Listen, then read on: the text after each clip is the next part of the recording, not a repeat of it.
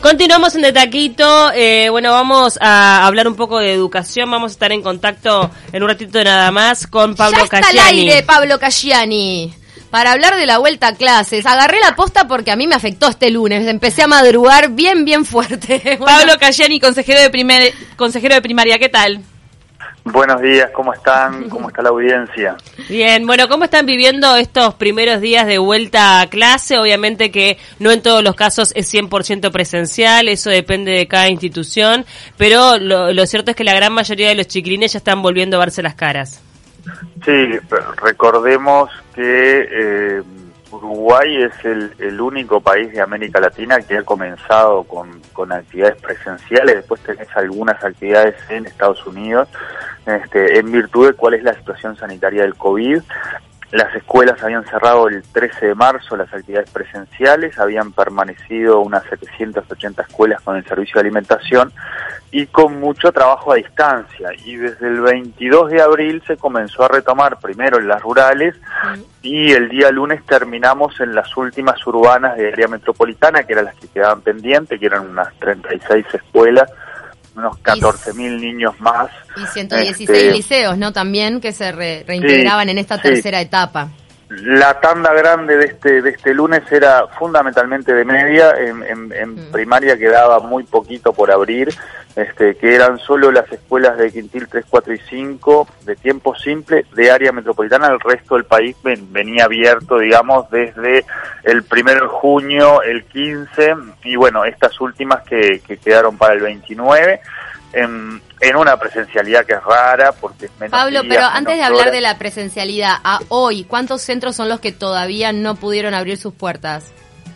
En primaria hoy están todos abiertos, ¿Y en secundaria? salvo los del departamento de, 33.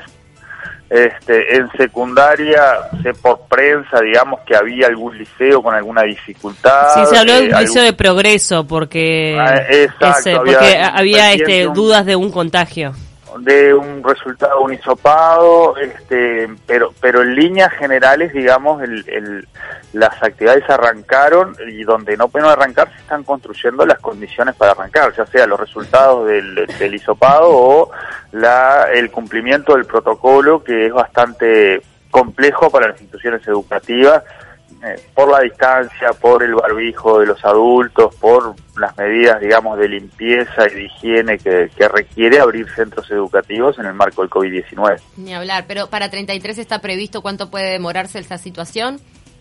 Tenemos una evaluación pautada para el, el 3 de julio, para, para este viernes, este, de ver cómo evolucionaba la situación en 33 y allí se va a definir si, si hay condiciones sanitarias como para retomar actividades o no las hay, por lo tanto hay que continuar pausando hasta, hasta que se controle la situación. Bien, este, obviamente que continúa todo el sistema de alimentación escolar, que sabemos que fue muy intensa durante la época más dura de, de, la pandemia aquí en nuestro país, sobre todo por la falta de trabajo, ¿no? De mucha gente. Sí, recordemos que, que primaria instrumentó un sistema de emergencia que implicaba retirar el almuerzo individual en las escuelas. Este, eso abarcó, comenzó con unos 37.800 niños en en el 15 de marzo y llegó hasta unos 70.000 al día de hoy, es decir, que esto de, de la situación económica ha impactado claramente en, en, las familias solicitando el, el, almuerzo en las escuelas y a partir del 18 de junio logramos avanzar un poquito más en las primeras rurales que habían abierto el 22 de abril, ya sea en más horas, es decir, en, en lograr tener las 5 horas, en más días, el lograr tener los cinco días y además en habilitar el comedor tradicional de la escuela y no el sistema de emergencia.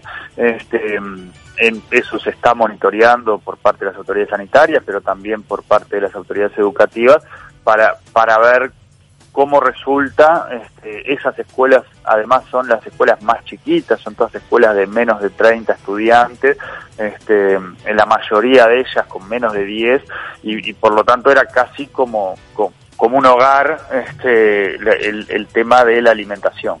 Eh, Pablo, al día de hoy, de, todo el feedback que estás teniendo de maestros, de directores, de alumnos, de padres, ¿cuáles son los principales inconvenientes que está teniendo esta, este retorno a la actividad? ¿Cuáles son los, los, problemas que a tu criterio son los más importantes a resolver? Bueno, allí hay una, una, una cuestión que, que es bien relevante que tiene que ver con cómo organizaron las escuelas la presencialidad. Este, la, circular de técnica planteaba como criterios orientadores, uno tenía que ver con la desigualdad en términos de aprendizaje y la desigualdad en cómo los gurises estuvieron en, en este periodo sin clase. Este, no es lo mismo un hogar con, con todas las necesidades básicas satisfechas que un hogar donde, donde, no hay conexión a internet, o se está, está hacinado o hay otras dificultades.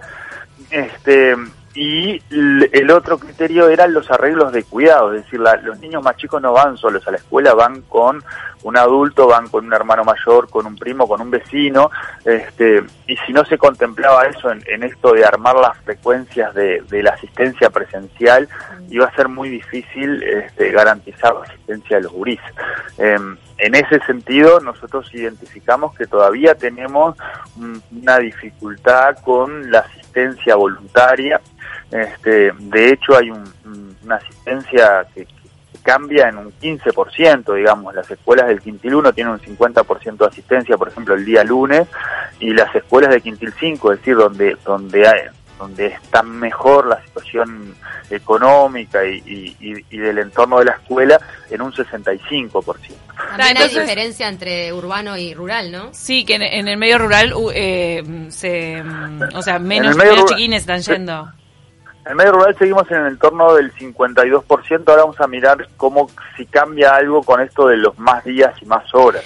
Pero también está claro que en el medio urbano eh, hay una diferencia, el día lunes 29 concretamente, de, de 15% entre una escuela en una zona vulnerable y una escuela en una zona más favorecida. Ahora, eh, eh, ¿cuándo es que ustedes piensan que podrían llegar a evaluar, exigir la presencialidad? Porque obviamente que desde el gobierno se dio la opción a cada uno de los padres de mandar o no a los chiquilines de acuerdo a su criterio y que no se iban a cobrar a contar las asistencias. ¿En qué momento pasaría este periodo de prueba? ¿Ya lo tienen previsto?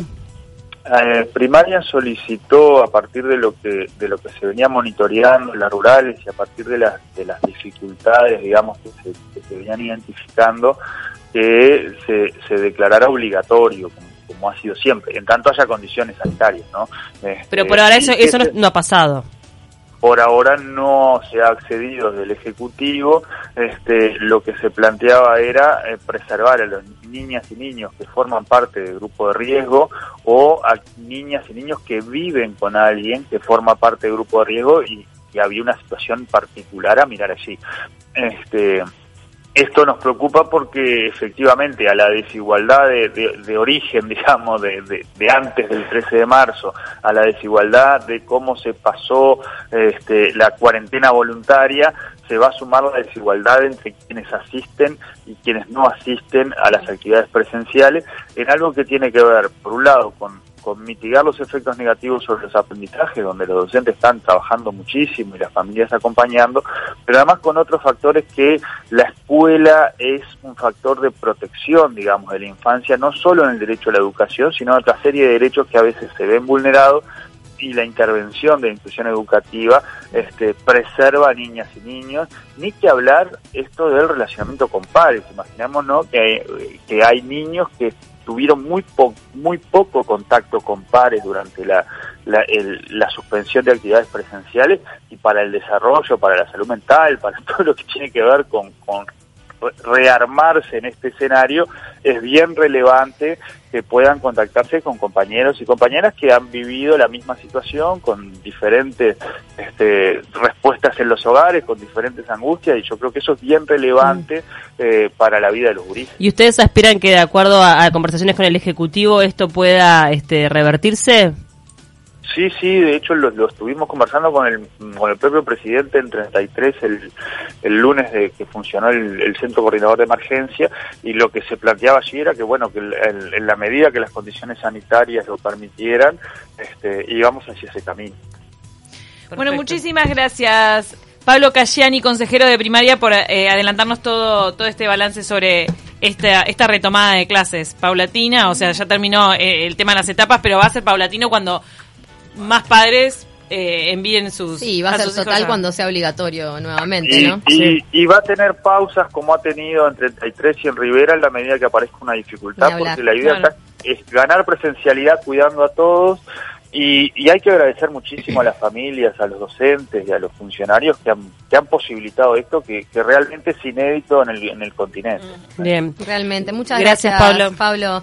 Bueno, gracias esto es, a ustedes. Fuerte abrazo. Hasta luego. Por ahora voluntario, paulatino, este, condicional, porque también estamos con esa primera perilla de la salud, que es la más importante este, eh, atentos a eso porque todo puede ir cambiando, pero, pero la verdad que hasta, por ejemplo, yo hablo del caso personal de mi hija porque ella era una de las que estaba muy feliz con la cuarentena, haciendo clases de Zoom en calentita y sin embargo este ayer me dijo, ay, no sabes este cómo me di cuenta de lo que extrañaba ir a clase después de haber ido, o sea, lo bien que le hizo volver a, verse con sus amigos. Qué importante la presencialidad, también como bien decía Pablo, para no aumentar aún más esa brecha, porque si encima a las eh, diferencias sociales se le suma este el hecho de que algunos van y otros no, se complica el tema a fin de año, a ver qué va a pasar. Es incomparable lo que es una clase presencial, lo que se puede transmitir y absorber este en comparación con una clase remota. ¿No? Eso no hay, no hay dudas al respecto de ningún experto. Nos vamos corriendo al flash informativo y ya viene Nani Kessman.